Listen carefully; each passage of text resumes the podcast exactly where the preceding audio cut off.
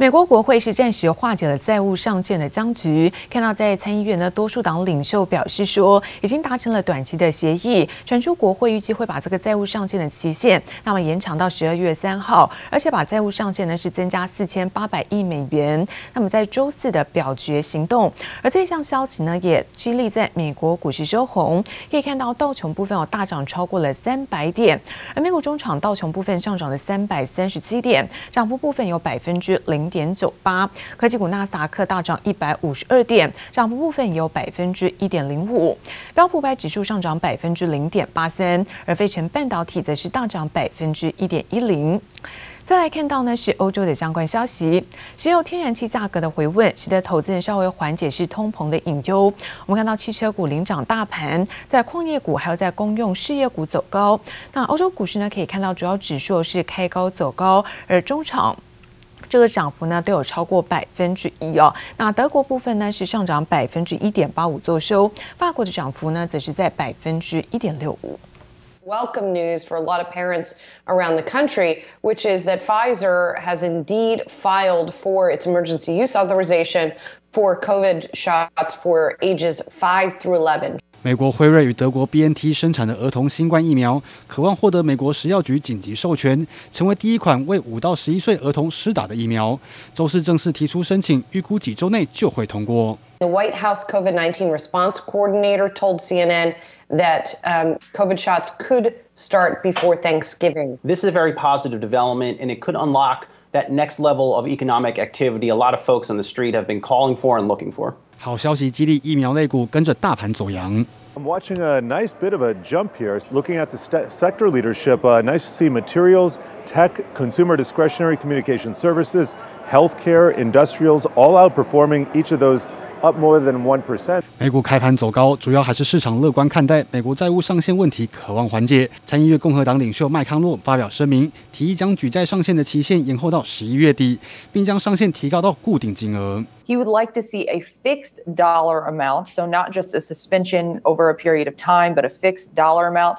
And that is likely part of what they are negotiating now. I think their play was make Mitch take us as close to a debt limit crisis as we can to see if the Democrats fold. 尽管民主党内有人质疑麦康诺居心叵测，但美国国会打破僵局，避免联邦政府陷入债务违约，让市场暂时松了一口气。这一步来晚军综合报道。在欧洲的天然气和电力价格呢，最近是飙升到了历史新高。那么冲击在民生跟经济。由于在俄国现在高战呢，是在欧盟天然气进口大约百分之四十三。那么在俄罗斯总统普廷最新表示，准备好帮忙稳定呢是全球市场，来减缓供应的隐忧，也引发是现在欧美天然气的价格回跌。而最近在飙涨的国际油价，则是创下两周来的最大跌幅。英国首相强生亲手做蛋糕和民众互动，但英国民众最近日子不好过。冬天还没到，英国和欧盟的天然气和电价已经创下历史新高。英国和欧盟天然气存量只有百分之七十六，远低于季节性平均水平百分之九十。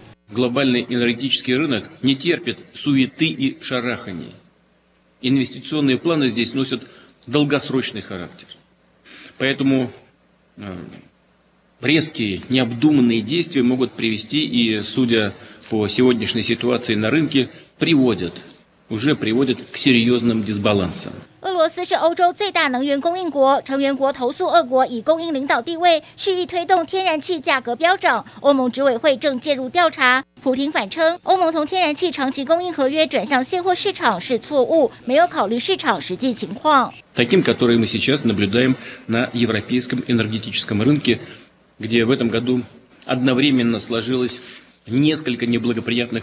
不过，普廷也表示将提高供应量，缓解欧洲的能源冲击，立刻引发欧洲天然气价格下跌。Almost the entire continent is reliant on Russia's gas supply。普廷放话解决能源危机，加上美国原油库存意外增加，纽约和布兰特原油也从高点下滑，创两周来最大跌幅。Our base case is ninety dollars. It reflects the tightness that we see currently into year end.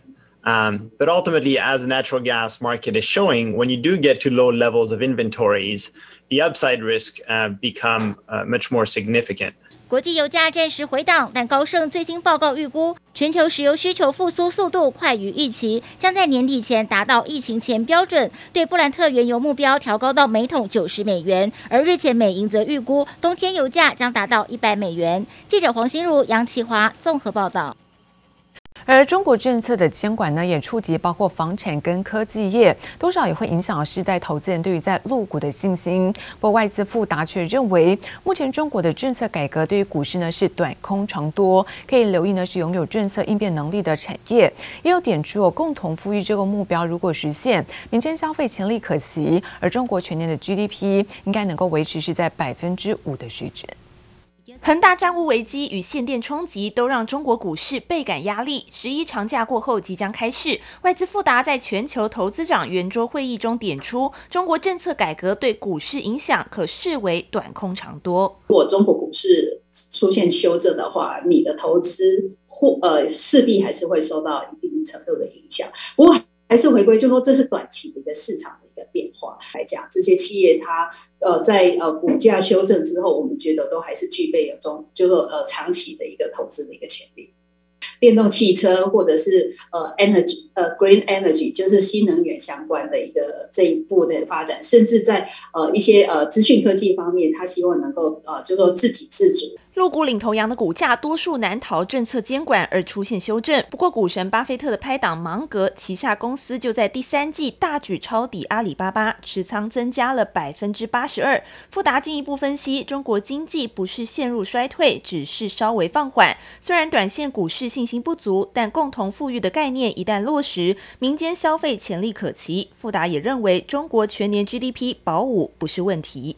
他们希望他的所谓的国内的一个消费。的一个能力所占 GDP 的一个比重，能够从现行的大概五十 percent 左右的一个水准，希望能够往像呃这个已开发国家，像欧美的国家的一个七十到八十 percent 这样的水准，民众的一个消费力所带动的一个经济的一个成长，其实还是可以期待的。整体二零二一年，我们觉得它的一个大概呃五个 percent 左右这样的一个经济成长率，应该还是可以维持住。美银做出研究则显示，在美股交易的 ETF 中，买卖收入有多达四分之一来自中国，且 S&P 五百指数成分股每股收益与中国经济增长的关联度已飙升至百分之九十，显示投资人难以忽视中国市场的风险。往后在中国监管风暴下，中港股市如何变化，也成为市场聚焦观察的重点。记者周田丽连续修台北采访报道。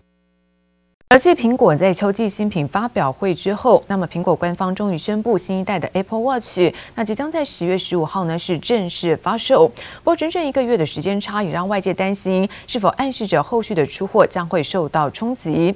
而对此，在分析师表示，主要还是反映在之前面板制造上的问题，才会导致呢延迟发售。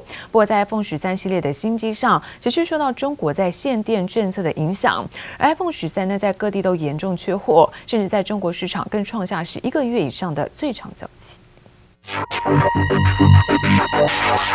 延续上一代的圆润边框，在苹果最新一代手表的造型上，不但荧幕明显变窄不少，在颜色上更增加了绿色、无夜色等多种新选择。不过，在发表会后，果粉们等了快一个月，官方才终于宣布 Apple Watch Series 7在十月八号开放预购，十月十五号正式贩售。这也让市场担心供货延迟的时间差，是否暗示着后续的出货将受到冲击。先前因为面板相关的问题，它造成它组装不顺，所以它这一边的一个呃生产的一个效率其实是比较不好的。但是这个问题已经获得解决了，所以这个时间它主要是要反映之前的一个组装不是那么顺利的状况。这样，虽然穿戴新品延迟发货，但分析师仍看好苹果在九月下旬就已经大量备货，预估 Apple Watch Series 7到今年底出货仍可达一千五百万只。不过中国限电的变数依旧对苹果来说是一大挑战。除了最大供应商富士康位于河南之外，江苏昆山、浙江嘉善以及广东东莞等地都有供应链。尽管苹果供应商纷纷表态限电对生产影响有限，但 iPhone 十三在各地仍严重缺货，尤其在中国更创下最长的交期记录。iPhone 十三和 iPhone 十三 Pro 机型需要等待的时间为三至五周不等。查询苹果官网发现，目前江浙沪十几家苹果店，大多数的 iPhone 十三系列的机型都处于是无货状态。芯片供应链紧张等问题也加剧了苹果智能产品等待的时间。新机出货罕缺，也让 iPhone 十三上市至今还热销王的宝座无缘。尤其在日本市场，平价机款 iPhone SE Two 仍受消费者的喜爱。可见苹果新品的蜜月行情，在缺货的影响下，持续受到挑战。记者林威森、林家宏台北采访报道。而为了调查在车用晶片荒的原因，现在美国商务部要求半导体厂那交出资料来找出一些解决方案。台积电董事长刘德英表示说，将会针对呢客户的数据资料来进行一个三角的交叉核检。而什么是三角的交叉核检？来自于在半导体专家指出，那除了在台积电之外，供应链当中 IDM 厂包括在一阶的供应商也需要进行是交叉比对，才能够找出呢真正囤货的环节，那么提高是供应链的透明度。电动车的内部省去了传统的仪表板，所有的功能只要透过这台平板就能够控制，像是传统的驾驶、车灯、车锁等等功能，而且只要透过软体更新就能够升级，不需要采购更多的晶片，因此能够躲过这次的晶片危机。不过传统的车厂需要采购大量的晶片，面临现在零组件交期延长，如果要现在下定的话，可能要等到明年才能拿到货。全球车用晶片荒持续延烧，台积电董事长刘德英指出，晶片出货量比实际应用更多，显示供应链有人在囤货。产业专家判断，囤货的很可能是中国车厂上游业者。台积电将针对客户数据资料进行三角交叉检核，找出问题症结点。而这些品项到底是哪些客户？再来就是订了多少的量，这些资料就可以做交叉比对。厂商自己哈。需要做这样的一个交叉比对的动作，然后把关键的资讯告诉商务部。台积电董事长刘德英日前表示，车厂是客户的客户的客户，也就是说，台积电从出货到车厂拿到晶片，中间还会经过两层关卡。第一层直接对接的客户是 IDM 厂，车用领域有像是英飞凌、NXP、德仪、瑞萨；再来是一阶供应商，像是 ZF、Continental、日本 Denso、加拿大 Magna。而除此之外，还有一部分是透过国际重要经销代理商。换言之，并不是只靠台积电公布客户库存，中间的流向才是美国掌握车用晶片供需所需要的关键资料。台积电哈，在所谓的三角交叉检核这这个工作上，如果做到某个程度哈，其实商务部就可以，呃，用这样的一个做法或者方法，在要求一些供应商甚至全球 IDM 厂去做类似的事情。透过各家厂商交叉比对，未来将让供应链透明度提高。不过，由于车厂过去的习惯，零组件没有库存，都是按照供应商排程资讯确认零件供货数量要多少订多少。加上车厂都会要求供应商定期下降晶片成本，因此车商囤货的可能性低。在其他的汽车零件上面，我们可以看到。车厂大概会维持一到两家或两到三家的供应商，电子零组件跟晶片这个部分，它以后不会有这样的方式来做哈。其实其实是一个可以观察的方向。专家指出，往后车商将简化晶片及系统数量，并维持供应商稳定供货。汽车电子化程度不断提升，半导体需求持续增加，为车厂带来极大考验。未来车厂可能会保留库存，并扩大自家半导体体系，应对突如其来的断裂危机。记者刘志柔、黄博凯台北采访报道。而光学镜头厂大立光在昨天公布了第三季的财报，获利部分来到是五十二点六一亿元，EPS 三十九点二二元。而第三季营收虽然是有 iPhone 十三的放量挹注，但是在镜头规格低，而产品组合较差，毛利率跌破了六成。累计在前三季的 EPS 呢是一百点九一元，年减幅度是百分之二十三。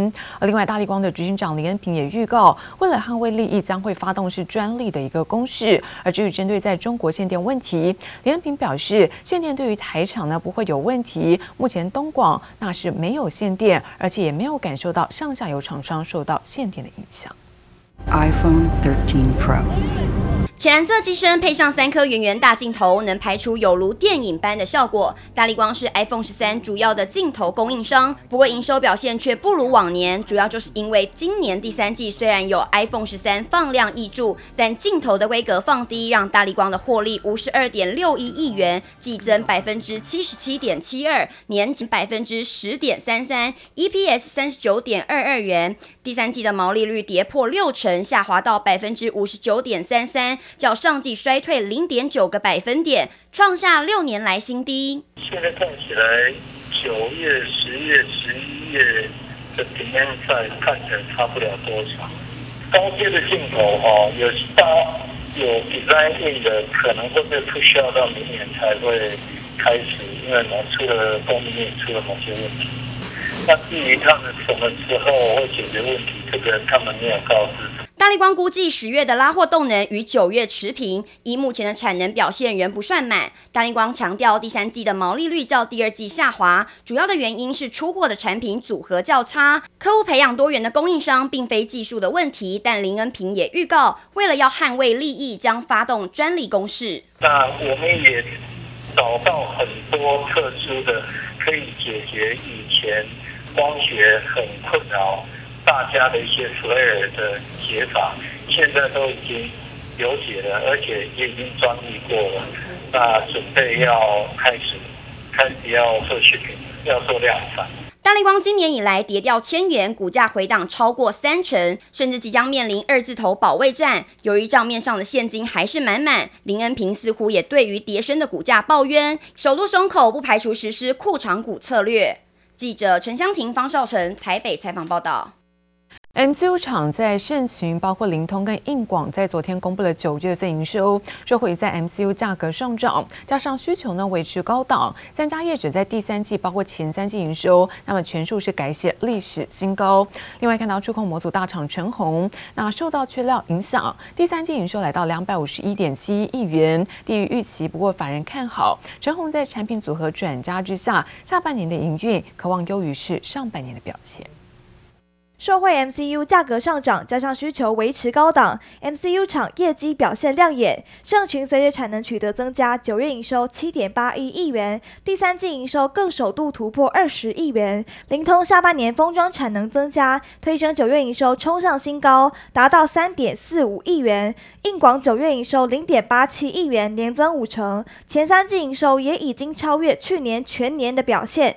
三家业者第三季以及前三季营收全数改写历史新高。触控模组大厂 TPK 成鸿九月营收达到八十一点二四亿元，比上个月回温，但是受到缺料影响，第三季营收低于预期，只达到两百五十一点七一亿元，季增百分之二点四，年减百分之二十三点四。